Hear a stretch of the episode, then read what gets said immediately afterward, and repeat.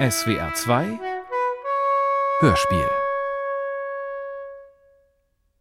Der Krieg geht zu Ende. Chronik für Stimmen Januar bis Mai 1945 von Walter Kempowski und Walter Adler. SWR-Fassung des gleichnamigen zwölfstündigen Radiotages Teil 5 Mai 1945 Am 1. Mai fand der letzte große Appell statt. Die Belegschaften sämtlicher Werke von Gomotau, der Ämter und alle gehfähigen Soldaten der Lazarette mussten auf dem Marktplatz Aufstellung nehmen. Dann marschierten unter Marschklängen die Amtswalter der Partei mit Fahne auf. Im Flüsterton wurden Bemerkungen laut. Das letzte Aufgebot. Dann verkündete der Kreisleiter, der Führer ist nicht mehr, die Staatsgeschäfte hat Admiral Dönitz übernommen. Der Kampf geht bis zum endgültigen Sieg weiter. Das deutsche Radio gibt bekannt, dass Hitler gestorben ist und Admiral Dönitz sein Nachfolger wurde.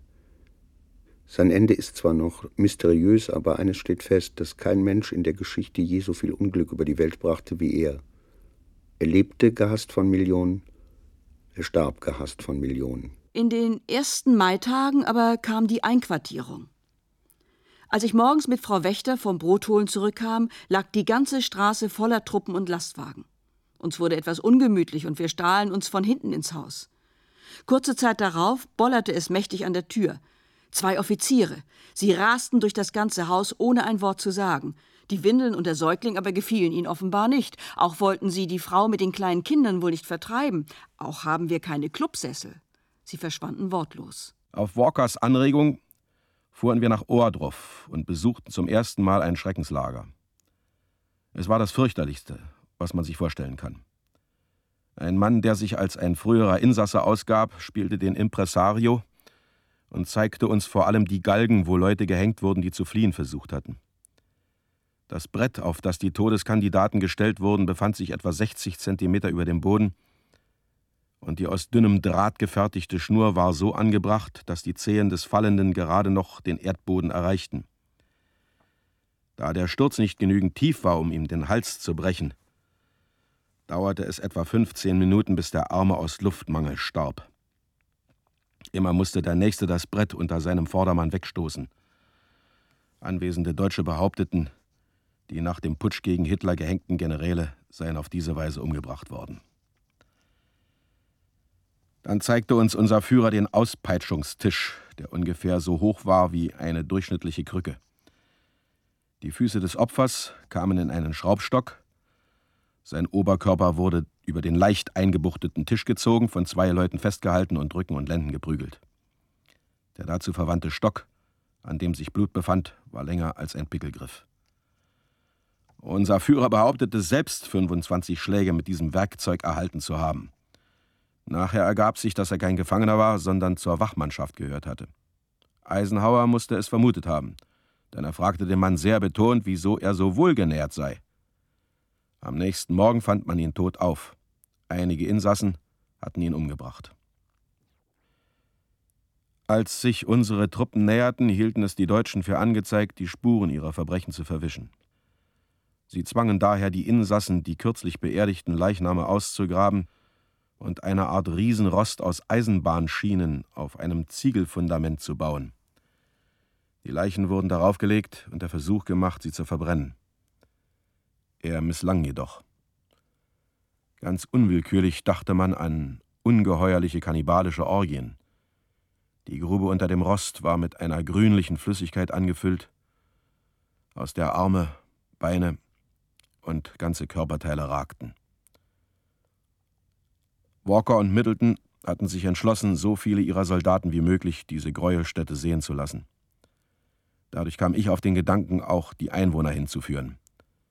Als ich das Walker sagte, erzählte er mir, er habe bereits den Bürgermeister und seine Frau bringen lassen. Auf dem Heimweg verübten beide Selbstmord. Später ließen wir die Einwohner Weimars durch das nördlich gelegene, noch größere Sklavenlager Buchenwald gehen. 1. Mai 1945 1 Uhr nachts. Hitler ist tot. Eben hörten wir es im Radio. Das also ist der Moment, den ich seit Jahren glühend herbeigesehnt, um den ich flehentlich gebetet habe. Und nun? Als jetzt das Deutschlandlied gespielt wurde, ergriff es mich zum ersten Mal seit vielen Jahren wieder. Ist das Sentimentalität?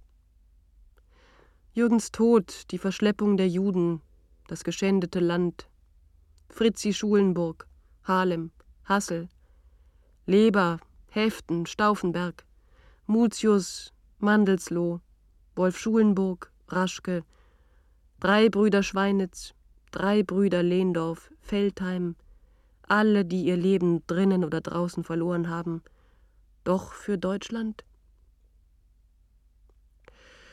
Aber wir werden es schaffen. Wir werden arbeiten, genügsam sein, bescheiden und gläubig. Vielleicht gibt es eines Tages wieder ein neues, liebenswertes Deutschland. Der Tod so vieler Gefallener und Gehängter, ist er umsonst gewesen? Oder gibt es einen Sinn? Dienstag, den 1.5.1945. Aus allen Fenstern des Dorfes hängen weiße Laken. Oberhaching hat kapituliert und erwartet die Besatzer. Auf der Gemeindeverwaltung sind die ersten Proklamationen ausgehängt. Wir wurden besiegt, nicht befreit, heißt es darin. Dann folgen lange Verzeichnisse, was uns alles in Zukunft verboten ist. Ich sehe förmlich die Angst, die in den Leuten hochkriecht und wie Misstrauen und Hass sich ausbreiten. Waren Sie nicht Soldat? fragt mich ein Alter. Gestern habe ich Sie doch noch in Uniform gesehen. Sie müssen sich melden, sofort, sonst zeige ich Sie an. Lesen Sie.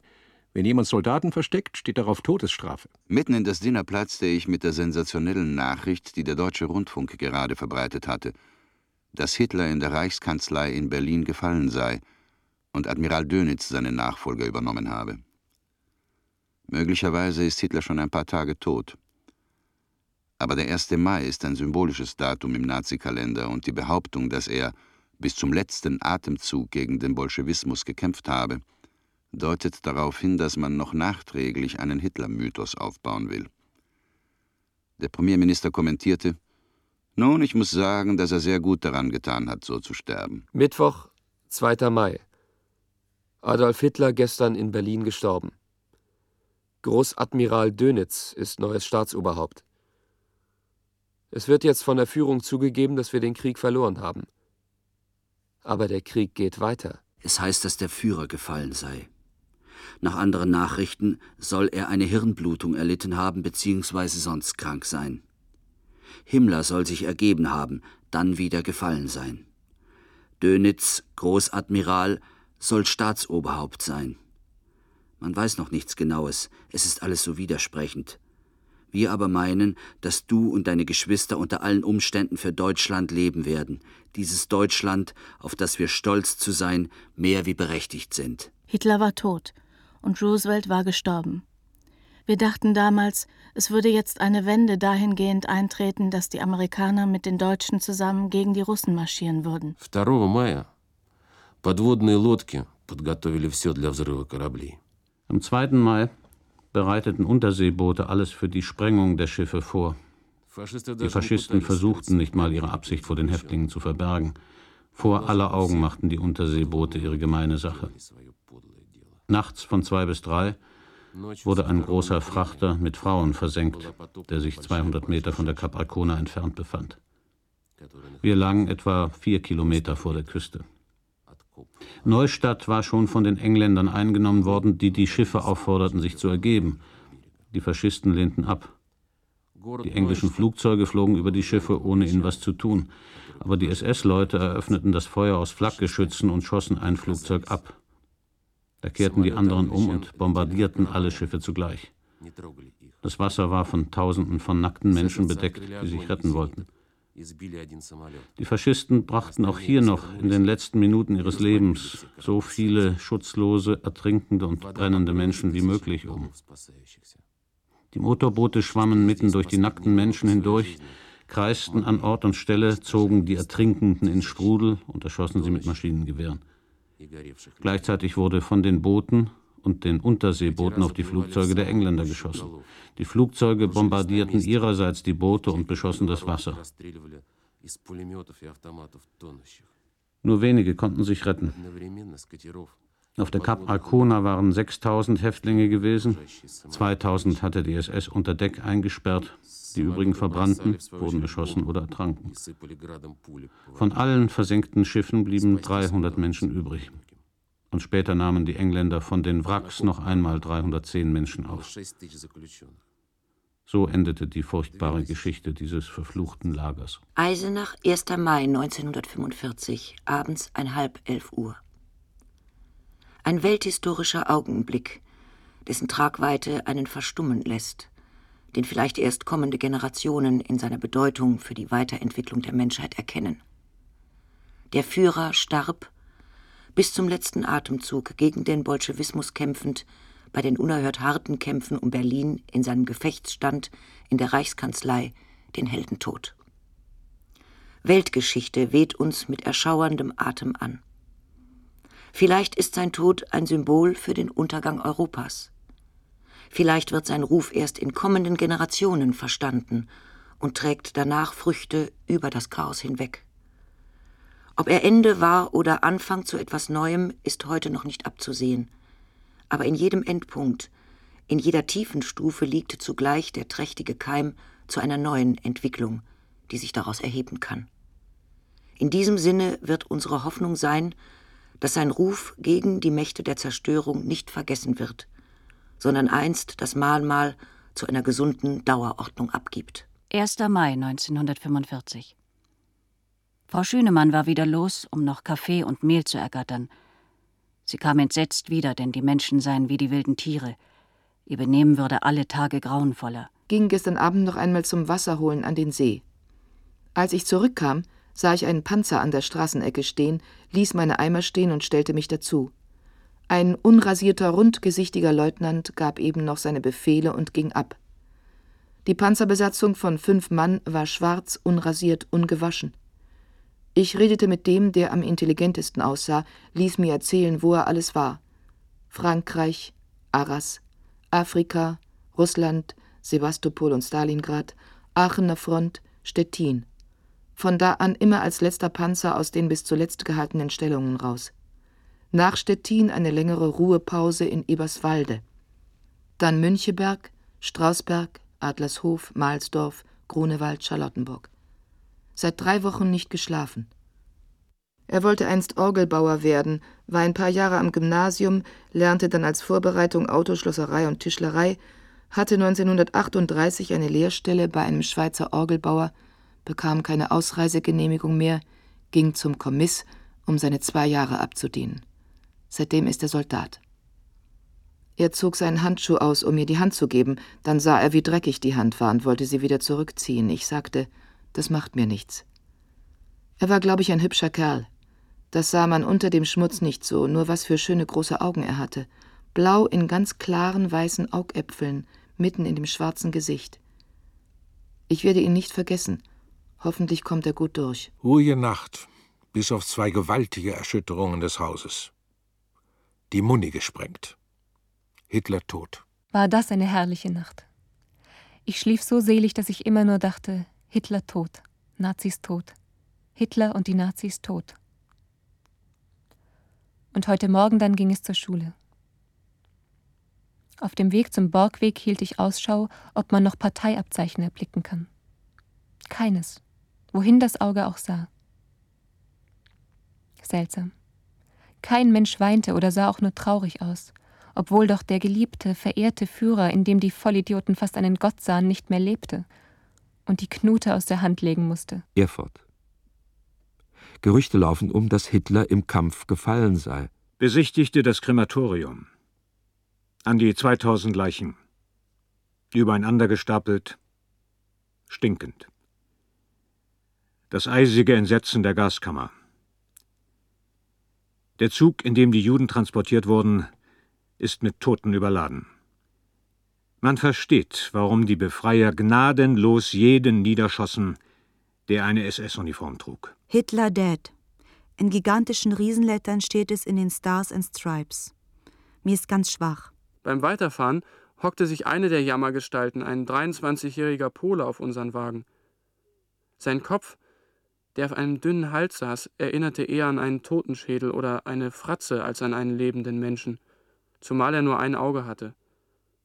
Unter der Sträflingskleidung zeichneten sich die dürren Knochen ab, und längs über den Kopf verlief eine mit der Haarschneidemaschine gezogene drei Finger breite Schneise. Es kostete mich Überwindung, ihn anzuschauen. Wo kommt ihr her? fragte Ignaz. KZ Mauthausen. Nie gehört. Von den Russen bin ich nach dem Blutsturz bis auf zweimal verschont geblieben. Ich bin ja auch nur noch ein Häufchen Elend. Meine Krankheiten habe ich einigermaßen eingedämmt und ich kriege wieder Lebensmut. Doch das Lachen ist uns allen schon lange vergangen. Dafür haben viele das Beten gelernt. Wenn ich ganz verzagt war, habe ich nur immer gebetet, Vater, vergib ihnen, denn sie wissen nicht, was sie tun. Viele von uns Frauen haben die Russen angebettelt, dass sie uns lieber erschießen sollten, als uns zu quälen. Doch sie sagen, deutsche Schweine nicht totschießen, ganz langsam verhungern lassen. Seit Dahlkes zu Hause sind, habe ich sie schon besucht, und so erfahre ich, dass sie am 15. Februar in letzter Minute geflüchtet sind, fast ohne Bekleidung. Ein betrunkener Russe hat sie überfallen und alle Kleider zerrissen. Die Tochter Walburga, zweieinhalb Jahre alt, hat er etliche Male gegen die Wand geschleudert. Die kleine Walburga ist durch die Misshandlungen und den Hunger am 19. Mai verstorben. Als die Nachricht durchsickerte, dass Hitler und Goebbels tot seien, wurden die Vorratsräume des Wannsee-Bunkers, in dem wir saßen, geöffnet oder gestürmt. Jedenfalls wurden Hände voll Rosinen über die Menge geworfen, die sie mit Mund und Händen, dann mit Kleiderröcken auffing. Dann folgten Zigaretten. Mit einem Male heißt es, Zuverlässige Meldung, die Reichskanzlei brennt und darin sind die Führer. Atemlose Stille. Neben Hertha ein schon ganz betrunkener, der wurde ganz still, um sie dann plötzlich schreiend zu umarmen: Der Krieg ist aus, der Krieg ist aus. An der Gliniker Brücke lag ein junger Soldat, 17, 18 Jahre alt, noch nicht begraben. Das hättest du sein können, dachte ich. Er lag so halb auf der Seite. Das Gesicht war zu sehen. Eine alte Dame sagte, Jetzt müssen wir einen Spaten holen. 3. Mai 1945. Käthe Menzel und Frau Bauer glauben noch, dass wir den Krieg gewinnen. Arme Irre. Die Engländer sagten, dass Berlin von den Russen erobert sei. Auch Hamburg wäre schnell eingenommen, ohne Bombenangriff. Und Wilhelmshaven wäre von den Kanadiern besetzt wie es Mutter wohl geht. Ich fuhr gen Dahlem, ein Glück, dass ich die Gegend so gut kenne. Und es kam mir eine alte Frau entgegen, mit blutunterlaufenen Augen und schwarzen Flecken im Gesicht und einem Loch im Schädel an der Stirn. Nach zwei Sekunden wusste ich, das ist Elsbeth. Die Vorderzähne sind ihr eingeschlagen. Es stehen nur noch ausgezackte Stümpfe wie bei einer uralten Bauersfrau. Sie sieht schrecklich aus. Die ersten Russen waren noch nett. Später kam ein Verbrecher mit einigen anderen mit einem Lastauto. Er wurde schon tätlich. Mannholz riefen den Kommissar oder Offizier um Hilfe, der war sehr anständig und schimpfte den Verbrecher zusammen. Abends kamen dieselben aber wieder, Elsbeth meint als Rache fürs Geschimpftwerden. Vorher war sie von anderen dreimal vergewaltigt worden. Die Einzelheiten weiß ich nicht. Mannholz flohen ins Haus der befreundeten Familie Giese gegenüber. Dort fielen in einem engen, finstern Gang drei Männer über Elsbeth her. Der eine schlug ihr mit zwei Faustschlägen die Zähne aus, dann schlug er in die Augen, der andere schlug mit einem Eisen ein Loch in die Stirn. Sie blutete stark, und die Männer waren daran, sie zu erwürgen. Es gelang ihr aber mit Bärenkräften, sich zu entwinden, sie weiß heute noch nicht wie, und in der Dunkelheit zu entkommen. Bob und sie und Petra flohen ins Gebüsch, wo sie die Nacht verbrachten, Bob auch blutig geschlagen, Petra vergewaltigt. Bob misshandelt, weil sein Auto, das sie holen wollten, keine Reifen mehr hatte. Inzwischen haben sie das Auto auch ohne Reifen abgeholt. Als die drei am Morgen wieder in das Giesehaus zurückkamen, hörten sie aus dem Keller wimmern. Frau Giese und ihre vier reizenden Töchter und eine Frau von Südow und deren Töchter waren erhängt im Keller. Dazwischen lag ein schnarchender Russe. Die Frauen waren aber nicht durch das Erhängen getötet worden, sondern vorher vergewaltigt und übel zugerichtet worden. Wohl Lustmord. Die Leichen schleiften am Boden. Die vier Mädchen zwischen acht und vierzehn Jahren hatte ich zuletzt beim Ostereiersuchen gesehen. Da waren sie so vergnügt und lebenslustig. Jetzt kommt die Zeit, wo alle Gegenkräfte des deutschen Volkes sich wieder glauben, zur Geltung bringen zu müssen. Unter diesen wie immer in erregten Zeiten auch Psychopathen und sonstige Minderwertige. Sie schimpfen auf alles, was gewesen und versuchen, sich bei der feindlichen Besatzung eine gute Nummer zu machen. Verächtliche Subjekte, die auch der Gegner nicht schätzt. Jetzt erst lernt man die Volksgenossen richtig kennen, die treu zur Sache des deutschen Volkes stehen. Es sind noch mehr, als es schon vorher waren. Unter dem Druck des furchtbaren Unglücks aber, das uns alle betroffen hat, werden sie jetzt regsam und aus ihren Augen spricht der Glaube an Deutschland.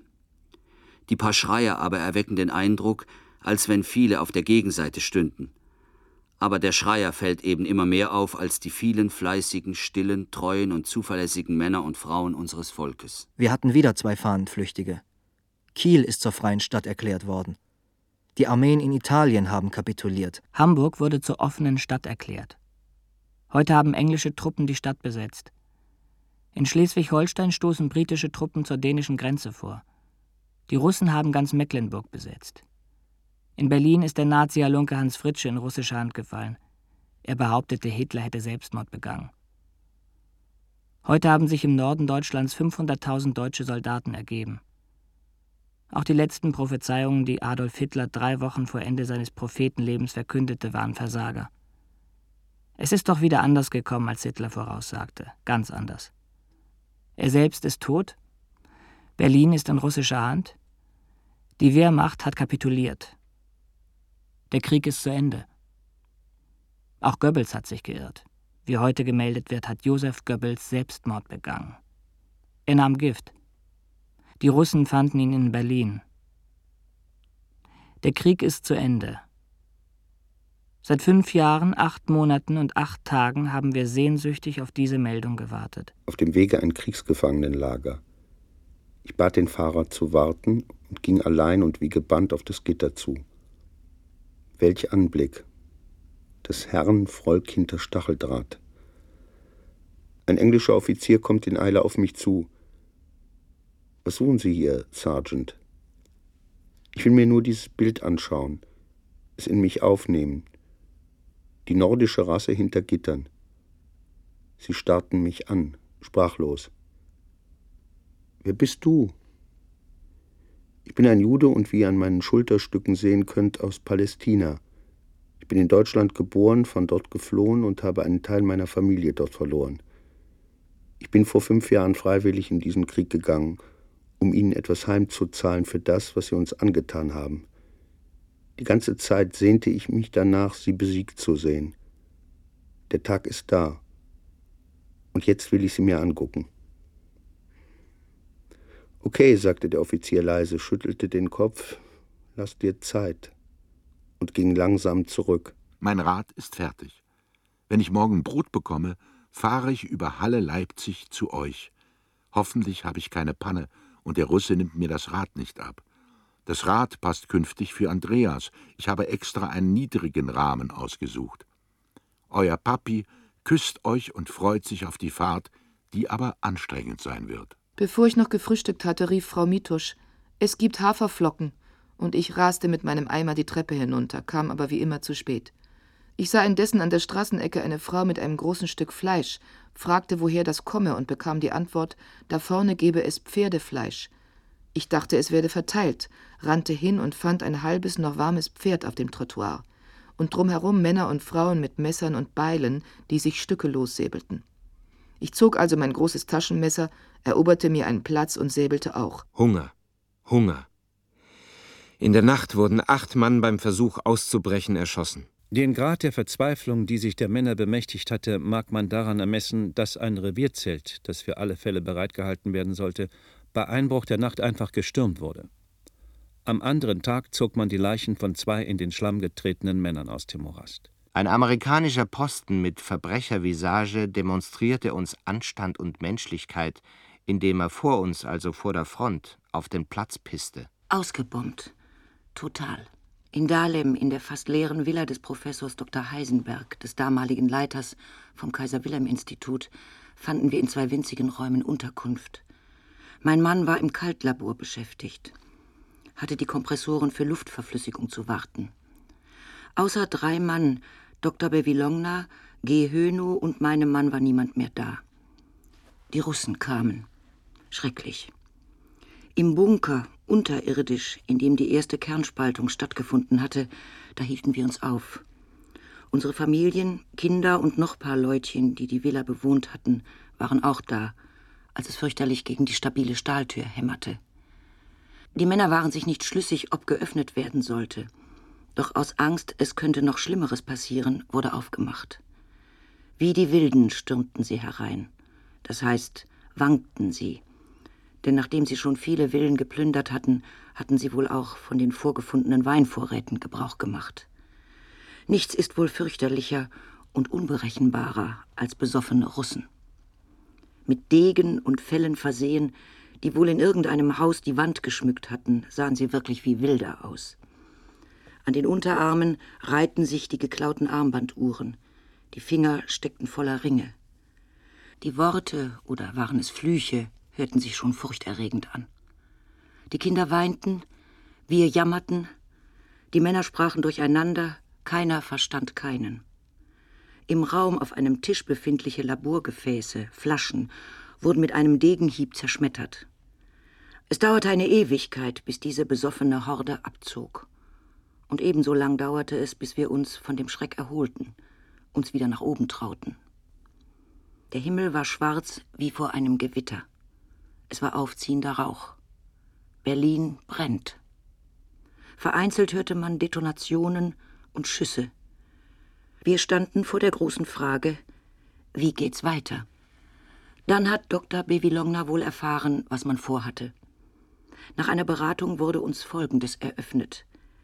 Das Institut wird nach Russland verlagert. Bedingung? Dr. Bevilongna, Höno und mein Mann müssen mit zum Aufbau und Fortsetzung der Forschungsarbeiten. Was mit den Frauen und Kindern wird, schien unseren Besatzern im Augenblick recht gleichgültig. Doch nach einigen Tagen der Ungewissheit wurde beschieden, dass Frauen und Kinder mit Gepäck und Möbeln zum Transport gehören. Waffenstillstand, Friede. Man sagt es sich immer wieder vor, beglückt, traurig. Mein armes, armes Vaterland. Die Sonne strahlt vom Himmel, als ob wirklich Friede auf der Erde sei. Aber wie sieht der Friede aus? Der Fieseler Hof ist meine Zuflucht in diesen Tagen. Der Amerikaner hat mich auf seiner Liste stehen, dank Carlas Dummheit, und will mich in die Russenpflege stecken. Was bleibt mir anderes übrig, als zu verschwinden? Morgen früh geht die Fahrt auf Schusters Rappen los, nach Eslohe. Zuerst muss ich mal die Eltern wiedersehen, ehe ich Pläne für die Zukunft mache. Ich denke nicht gern an dieses letzte Vierteljahr zurück. Mit hohem Fieber und nackt mussten wir wieder in diesen Eiskeller. Diesmal war ich nicht mehr in der Lage, mich zu waschen. Mir wurde schwarz vor Augen. Ich konnte gerade noch den Raum erreichen, in dem das entlauste Zeug lag, und dann war es aus mit mir. Ein Kamerad lag neben mir, ihm ging es wohl auch so schlecht wie mir. Er starb neben mir. Als ich etwa eine Stunde so dagelegen hatte, wurde plötzlich die Tür aufgerissen. Zwei Offiziere kamen herein, rissen mich an den Armen hoch und warfen mich, so nackt wie ich war, nach draußen vor die Tür. Mit allerletzter Kraft konnte ich mich in den Raum schleppen, wo die anderen Kameraden schon auf den Holzpritschen lagen. Das muss um den 5. Mai 1945 gewesen sein. 5. Mai. Alles fertig machen zum Abmarsch. Deutschland soll kapituliert haben. Sonnabend, 5. Mai.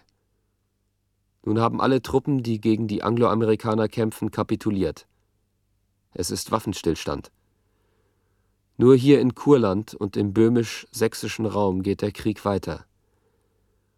Warum habe ich gerade kurz vor Schluss hier heraufkommen müssen? aber ich vertraue auf den Herrn Jesus. Er wird mich schon zur rechten Zeit hier wegbringen. Dresden und Umgebung ist nun das einzige Stückchen, das noch deutsch ist. Wie mag es zu Hause gehen? Hoffentlich ist Papa nicht beim Volkssturm. Zum Obergefreiten bin ich wenigstens vorgeschlagen und wäre es am 1.4. geworden, wenn nicht der Zusammenbruch dazwischen gekommen wäre. Das ist aber sehr schade. Überall, wo man hinblickte, Verrat, Sabotage, Betrug und Korruption. An der einen Stelle verbluten die besten und teuersten Menschen, in der Hoffnung, doch noch die Heimat zu retten. Auf der anderen Seite die Hyänen, die von krassestem Egoismus getrieben aus dem eigenen Volk herauszuholen versuchten, was nur irgend möglich war. War das noch eine Truppe zu nennen? Verwundete waren dabei, deren Wunden faulten. Die Männer hatten zerrissene Uniformen, liefen teilweise barfuß, teilweise mit Lappen an den Füßen. Wer hatte noch Seife, um sich zu waschen? Wer rasierte sich noch? Tief lagen die Augen in den Höhlen, hohlwangig die Gesichter, und an Widerstand dachte keiner mehr. Das kommende Ende stand so deutlich vor uns, es konnte nur noch ein paar Tage auf sich warten lassen. Zum Russen wollte niemand in Gefangenschaft. Alles drängte nach Westen, wo in greifbarer Nähe der Amerikaner stand und auf die Überläufer wartete.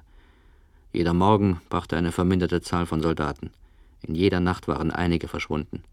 Das Bataillon löste sich auf, wie das ganze Heer. Die Deutschen und die Angloamerikaner gehören zusammen, versichert mir ein ziemlich prominenter Häuptling der SS in einem Gefangenenlager nicht weit von Trento. Nächste Woche geht es wieder los. Wir Deutschen mit euch Amerikanern gegen die Bolschewisten. Der Goebbels hat immer gewusst, dass es so kommen wird. Ein Schlaumeier, unser Goebbels. Sie glauben doch nicht, dass der wirklich tot ist. Lauter Gräuelmärchen, russische Propaganda. Und was den Führer betrifft, hier dämpft der Räuberhauptmann seine Stimme zum geheimnisvollen Raunen. Na, da gibt es wohl nicht den geringsten Zweifel. Hitler lebt. Klar, Mensch. Ich kann mich noch nicht beruhigen über das, was Elsbeth passierte. Gerade sie, die immer nur Gutes tat und die so vielen Juden das Leben rettete, indem sie sie verstecken half. Bis vor ein paar Wochen hat noch eine Jüdin bei Mannholz gewohnt, monatelang, seit vor Weihnachten. 5. Mai 1945. Die deutschen Truppen in Nordwestdeutschland, Dänemark und Holland haben die Waffen niedergelegt. Für uns ist der Krieg vorbei. Nun kann der Aufbau beginnen, der mindestens 100 Jahre dauert. Zum ersten Mal wieder Gottesdienst. Der Pfarrer hielt eine große Anklage gegen das Dritte Reich, das jedes der zehn Gebote gebrochen habe. Gut gesagt, leicht gesagt, jetzt. Kriegsgefangenenlager Heidenheim. Spätnachmittag kommt die Sonne noch durch. Um 14 Uhr war evangelischer Gottesdienst. Die Liturgie wurde mitgesprochen. Dann Predigt über Wer ausharrt bis ans Ende, der wird gerettet werden. Vater unser und Gebet. Segen. Ich glaube, dass das deutsche Volk nach einer rechten Verkündung der christlichen Botschaft hungert. Es weiß im Grunde bloß noch nicht, dass der feste Glaube, nach welchem es sich heimlich sehnt, der christliche ist, weil er ihm immer nicht nah, echt und warm genug gepredigt worden ist. 6.5.45 Sonntag ein totenstiller Sonntag. Man lauscht in das Geschehen hinein. Gestern um 8 Uhr soll das Restdeutschland die Waffen gestreckt haben. Näheres ist nicht zu erfahren. Jedenfalls ist mit dem Zerfall, der Auflösung und dem Chaos in unserem geliebten Deutschland zu rechnen. Die Kinder betteln bei den Russen um Mandeln. Hier wurde gestern erzählt, Hitler wäre gar nicht tot, was aber ganz sicher nur ein Gerücht ist. Am Abend des 7. Mai verbreitete sich die Nachricht, dass ab null Uhr Waffenruhe herrschen würde. Es war ein wunderbarer Augenblick. In dieser Nacht feierten die verschiedensten Nationen den Sieg, jeder auf seine Weise. Vom Westen hörte man Blasmusik und es stiegen Leuchtraketen in den Nachthimmel. Die Italiener sangen fast bis zum Morgengrauen. 7.5.45 Montag. Noch bis zum Einzug des Gegners in Bremen herrschte eine tadellose Ordnung, der sich jeder, auch die Übelwollenden, zwanglos einfügte. Jetzt aber ist plötzlich alles anders und es wird noch viel schlimmer werden. Für fünf Jahre, acht Monate und fünf Tage tobten die Kriegsfurien über Europa und Afrika. Starben Millionen, litten Millionen, wurden Städte verwüstet, Industrien und Landwirtschaft zerstört – wurde der Tod in Form von Bomben und Minen über Felder und Wälder gesät. Energien und geistige Schöpfungskraft der Menschen konzentrierten sich in erster Linie auf Mittel zur Vernichtung der Zivilisation des 20. Jahrhunderts. Soweit überhaupt noch von Zivilisation die Rede sein konnte. Für über fünf Jahre herrschte körperliche und geistige Knechtschaft über dem europäischen Erdteil. War Kampf für Freiheit und Gerechtigkeit identisch mit der Gefahr eines qualvollen Todes. Meine persönliche Bilanz sind der Verlust von sechs der kostbarsten Jahre meines Lebens und der Zusammenbruch meiner Ehe. Kapitulation von Berlin. Wir haben eine Kuh geschlachtet. Ab und zu kommen Russen und fischen mit Handgranaten. Ursprünglich hatten sie uns eine Stromsperre aufgebrummt, die zunächst pro Tag zwei bis drei Stunden betrug. Das steigerte sich aber dann derart, dass es zum Schluss eine Stromzuteilung pro Tag eine Stunde geben sollte, und selbst diese gab es nicht. Auf diese einfache Art und Weise konnte man uns bequem doof halten, da man bekanntlich ohne Strom kein Radio hören kann. Wenn das kein Glück bedeutet. Ein vierblättriges Kleeblatt.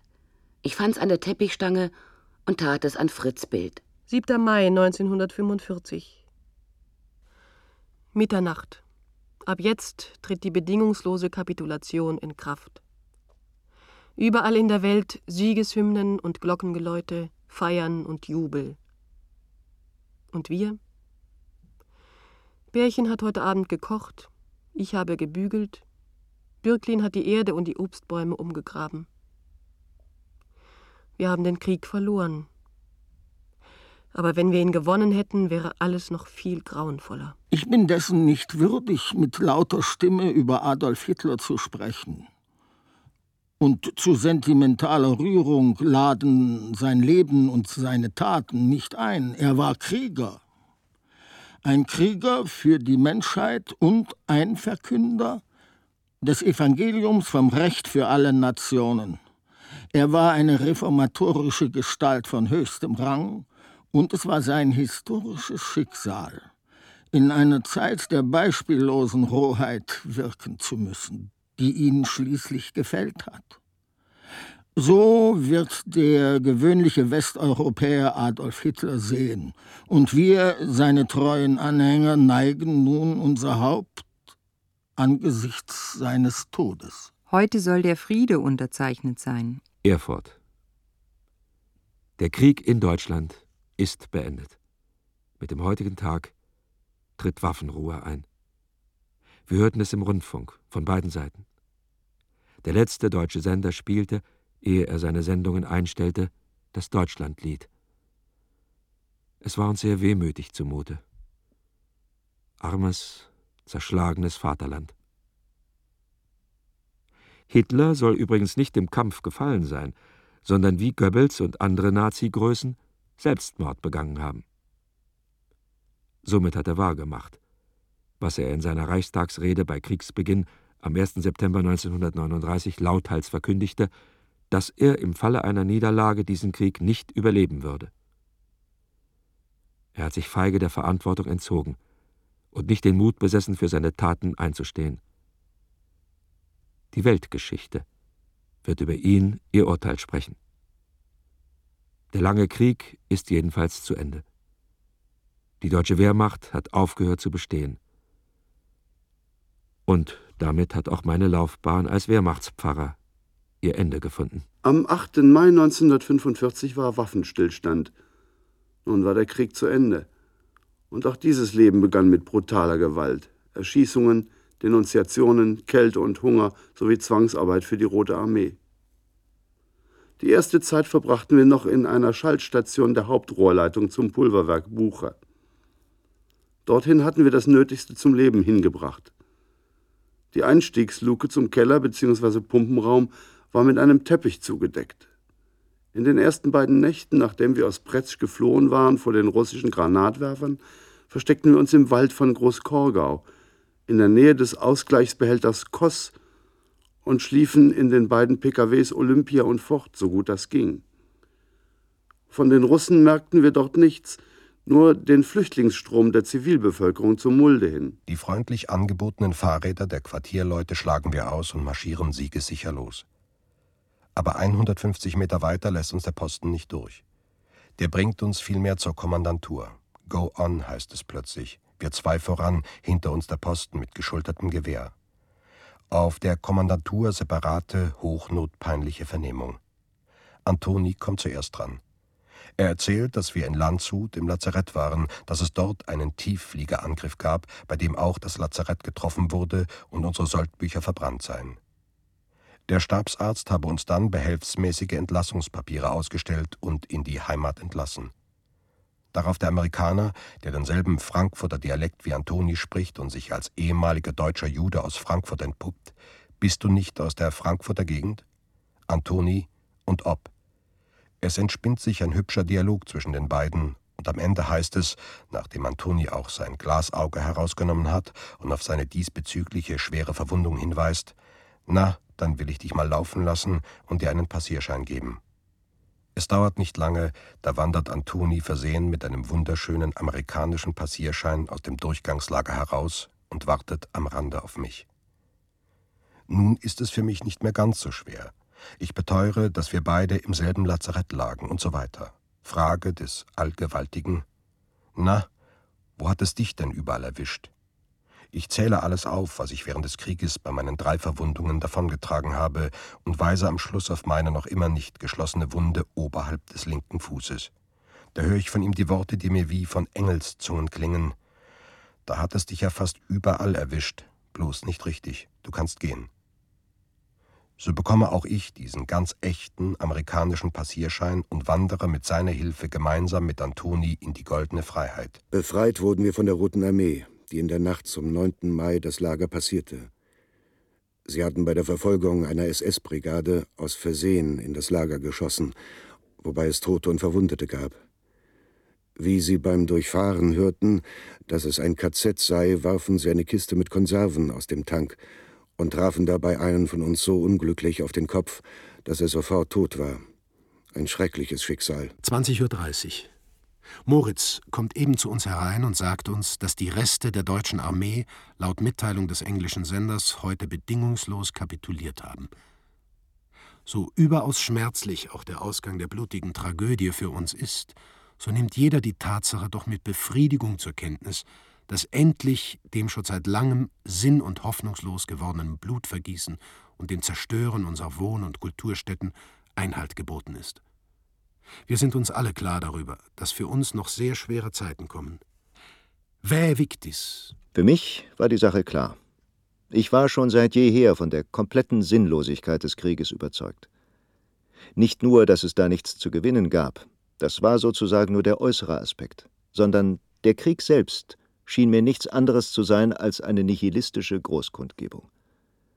Es war eben alles absurd gewesen, aber nicht zufällig, sondern weil der Faschismus insgesamt absurd war. Der Krieg ist zu Ende. Diese Nachricht brüllte heute Morgen um halb fünf der Leutnant durch unseren Schlafraum. Nun also unwiderruflich.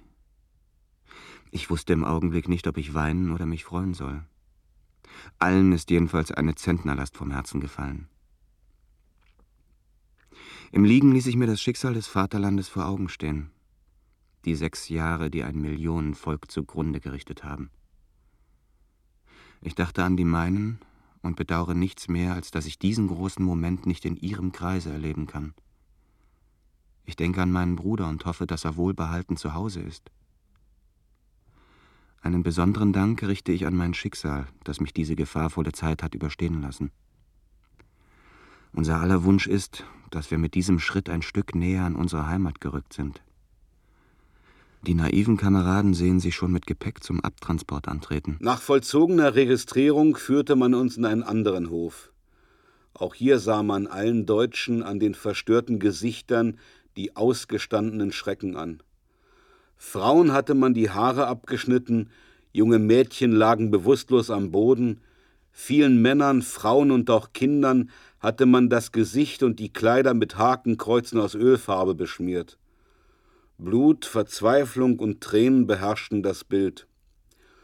Plötzlich stürzte sich aus einem Fenster des ersten Stockwerkes ein Mann unter die Menge. Da er nicht sofort tot war, gab ihm ein Tscheche den Gnadenschuss. Sommerwetter, endlich Wärme und Sonne. Aber keine Freude hat man mehr in sich. Der Druck ist zu groß. Göring mit Familie und Kesselring sind in amerikanischen Händen. Hitler wollte Göring töten lassen, weil er den Führer am 24. April um die Leitung gebeten hatte. Man nimmt an, Hitler sei in Japan, weil seine Leiche nicht gefunden wurde. Von Himmler, Ley und Rosenberg weiß man nichts. Aber ihr Leben, sollten sie es noch haben, wird eine einzige Flucht vor der Vergeltung sein. Amerika kämpft nun noch weiter gegen Japan. Gestern bis in die Nacht hinein Aufregung, Gespräche, Zukunftsträume. Kein Mensch kann schlafen. Unconditional Surrender. Der Krieg in Europa ist aus. Trotzdem scheint alles merkwürdig stumpf zu sein, als glaubte noch keiner so recht daran, dass nun wirklich Frieden ist. Ich habe mir diesen Augenblick so viel erhebender vorgestellt, und nun, wo er da ist, ist alles ganz anders. Was wird aus uns? Kommen wir jetzt nach Hause? Wir hören, dass Russland die deutschen Gefangenen dabehält und Frankreich zum Wiederaufbau zwei Millionen angefordert hat. Es ist eine Gemeinheit, dass Soldaten, die aus politischer Überzeugung gekämpft und besonders viel geleistet haben, jetzt wie Verbrecher behandelt werden. Zehntausende deutscher Soldaten fuhren in schlecht geordneten Lastwagenkolonnen quer durch Österreich, um von der Ostfront wegzukommen und sich den Amerikanern ergeben zu können. Wenn man den Krieg schon abliefern wollte, dann an der richtigen Stelle. Rechts und links der Fahrstraße war alles übersät mit Kriegsgerät. Teure 100-Watt-Sender lagen im Straßengraben, Panzerfäuste schwammen im Gebirgsbach, halbleere Munitionskisten flogen über die Brücke. Überall stand die Bevölkerung und sah uns zu. Am Tage des Waffenstillstandes sahen wir noch keinen fremden Soldaten in unserer Stadt. Wir hofften auf amerikanische Besetzung, doch schon am nächsten Tag wimmelte es von russischen Soldaten in den Straßen. Draußen war herrliches Maiwetter.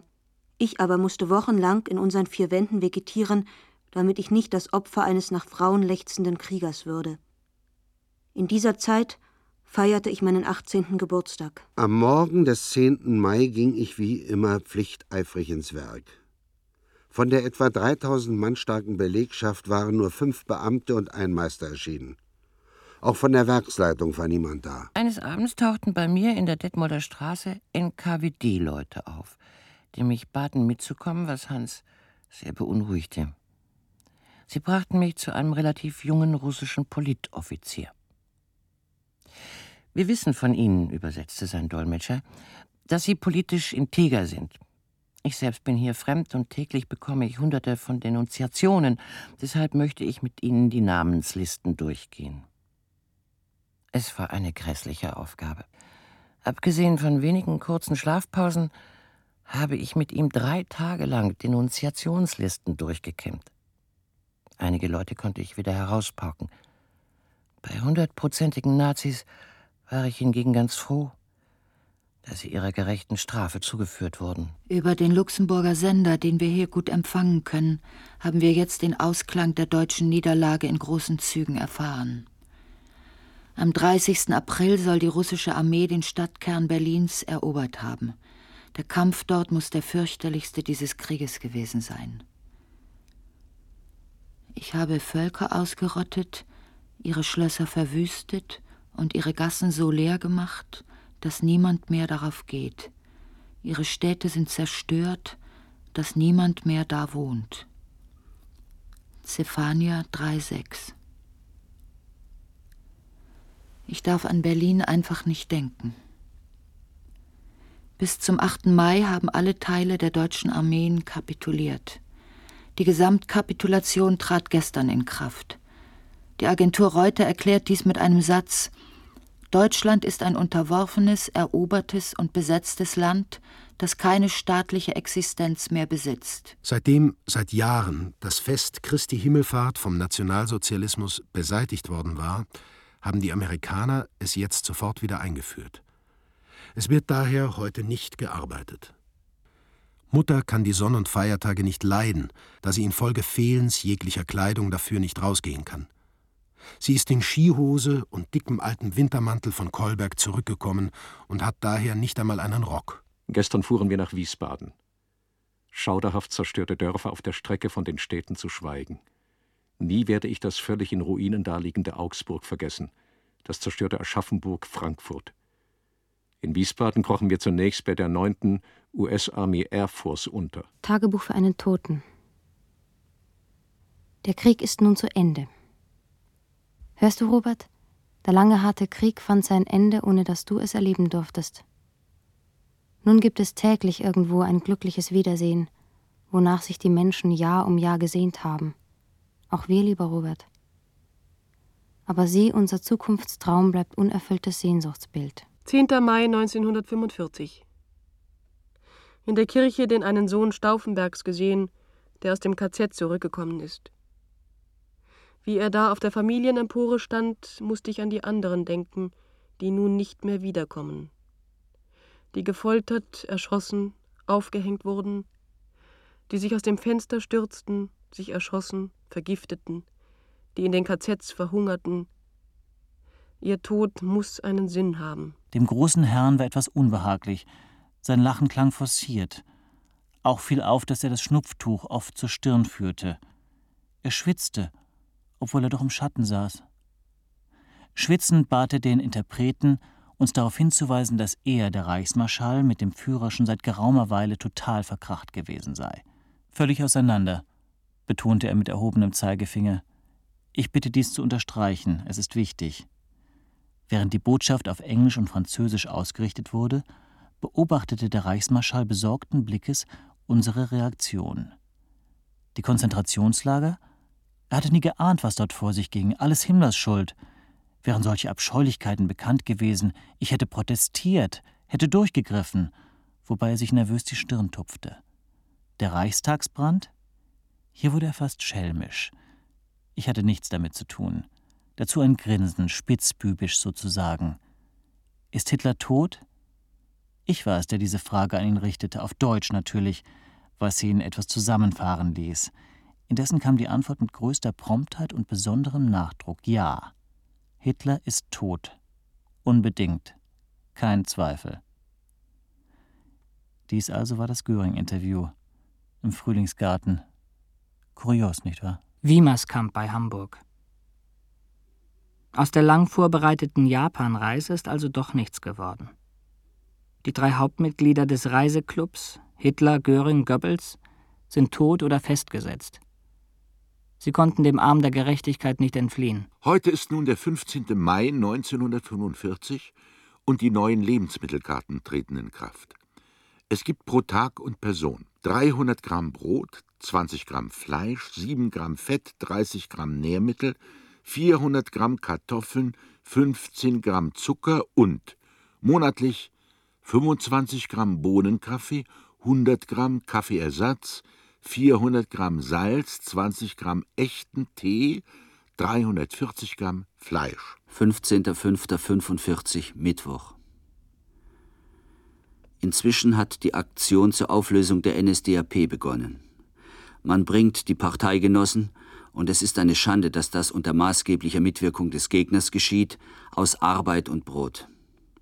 Darüber freuen sich die Volksgenossen, die von früher her an einer Spaltung unseres Volkes, an einer Verhinderung der Bildung einer wahren Volksgemeinschaft Interesse hatten. Diese nehmen mit Hilfe des Feindes rücksichtslos ihre egoistischen Interessen wahr, auch gegen die Frontsoldaten, die noch nicht heimgekehrt sind und sich nicht wehren können. Die Minderwertigen rühren sich wieder. Sie kennen keine Gemeinschaft des deutschen Volkes, das sich jetzt scheinbar in der Auflösung befindet, aber doch in den Herzen von Millionen lebt. Diese Minderwertigen haben noch bis zuletzt das Gute, das der Nationalsozialismus zum Beispiel in der nationalsozialistischen Volkswohlfahrt, Kinderlandverschickung, Verbilligungswesen usw. So im KDF gebracht hat, mitgenommen und genossen. Sie haben die ganz hervorragende Lebensmittelbevorratung, die der Bevölkerung Bremens noch unter der Einwirkung des Feindes und der Zerschlagung der Zufahrwege zugute kam, mitgenommen und heute schimpfen sie und glauben, mit Hilfe des Feindes ihre eigenen Geschäfte besorgen zu können. Sie bereichern sich durch Plündern am Gute anderer Menschen und sind mit Denunziationen am Werk. Sieht man nur sie, so könnte man an unserem Volke verzweifeln. Aber man sieht eben heute nicht die Fleißigen, die Tüchtigen, die Charakterfesten, die Geraden und Aufrechten. Ein Teil dieser ist noch in Gefangenschaft oder sonst wie noch nicht in die geliebte Heimat zurückgekehrt. Sie alle sind das wahre, unsterbliche Deutschland, und dieses will der Feind ein für allemal zerschlagen und versucht es natürlich nicht in den Minderwertigen zu treffen, sondern in den Besten. Diese Millionen von Besten haben bis zuletzt ausgehalten. Von einem Versagen kann nicht die Rede sein. Die Mittel waren eben bis zum letzten erschöpft. Der Krieg geht zu Ende. Chronik für Stimmen, Januar bis Mai 1945. von Walter Kempowski und Walter Adler. SWR-Fassung des gleichnamigen zwölfstündigen Radiotages, Teil 5, Mai 1945. Mit zahlreichen Schauspielerinnen und Schauspielern. Regie Walter Adler. Produktion Hessischer Rundfunk, Südwestfunk, Norddeutscher Rundfunk und Bayerischer Rundfunk 1995. Redaktion Manfred Hess